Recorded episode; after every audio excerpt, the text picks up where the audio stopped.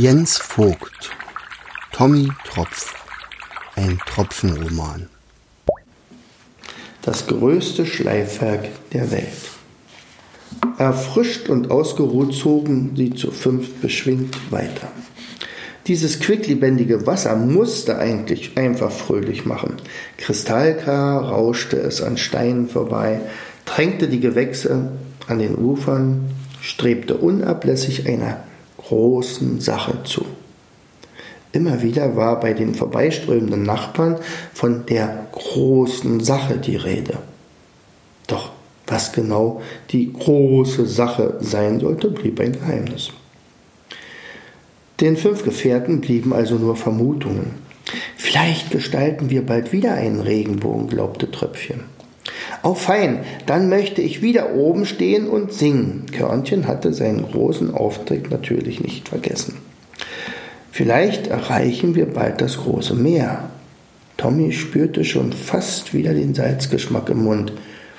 Er hatte zwar bei ihrem Wolkentropfen keines sehen können, oder im Wolkensprung keines sehen können, doch vielleicht gab es ja eines hinter den Bergen. Oder wir steuern auf eine riesige Düne zu, die größte, die man je gesehen hat, vermutete Staubi. Ranius, der von allen am schnellsten schwimmen konnte, bot sich an, das Geheimnis zu erkunden. Sofort machte er sich auf den Weg. Auch er wollte Gewissheit.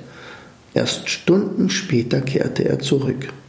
Der Lachs musste schließlich auf seinem Rückweg gegen die Strömung schwimmen und dabei so manche Wasserstufe überwinden und Klippe umschwimmen.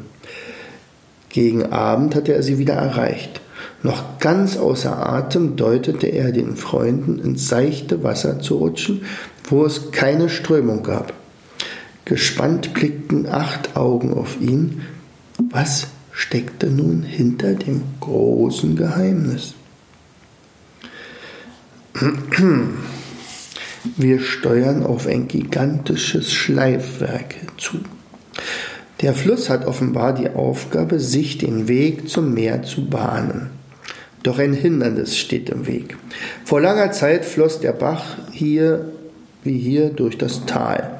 Eines Frühlings jedoch taute der Schnee auf den Bergen zu schnell, so dass der Boden wie ein nasser Schwamm aufgesaugt war.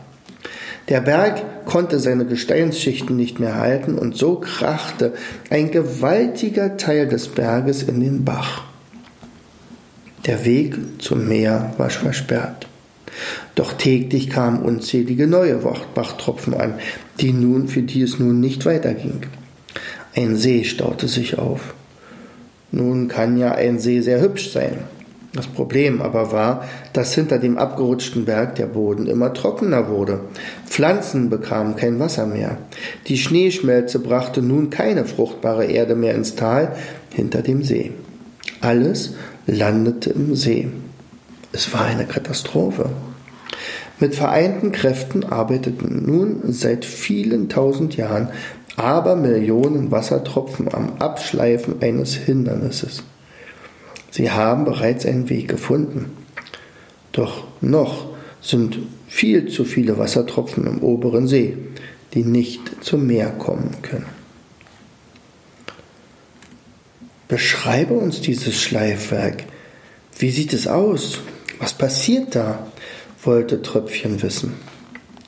Als ich an den Rand des Sees schwamm, war ein ohrenbetäubender Lärm dort.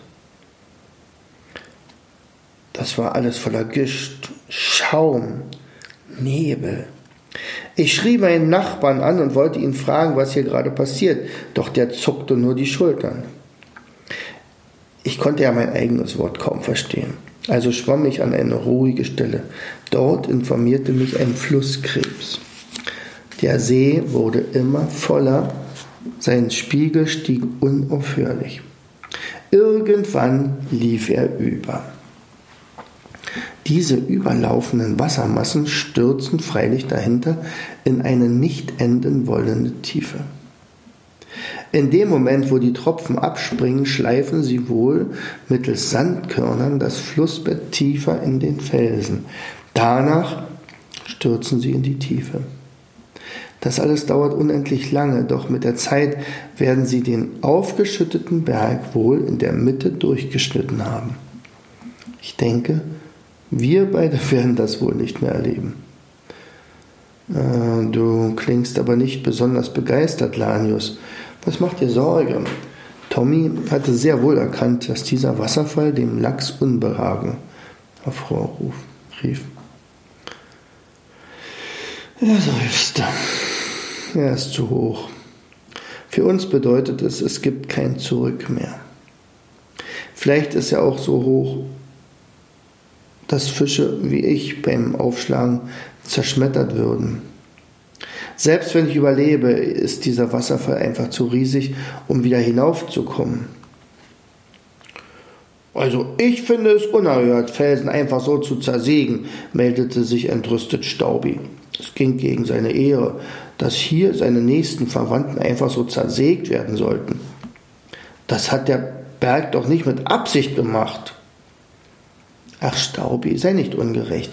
Wenn die Sonne damals in der Wüste euren Felsen nicht gelockert und zerbröselt hätte, würdet ihr heute noch im Felsen stecken.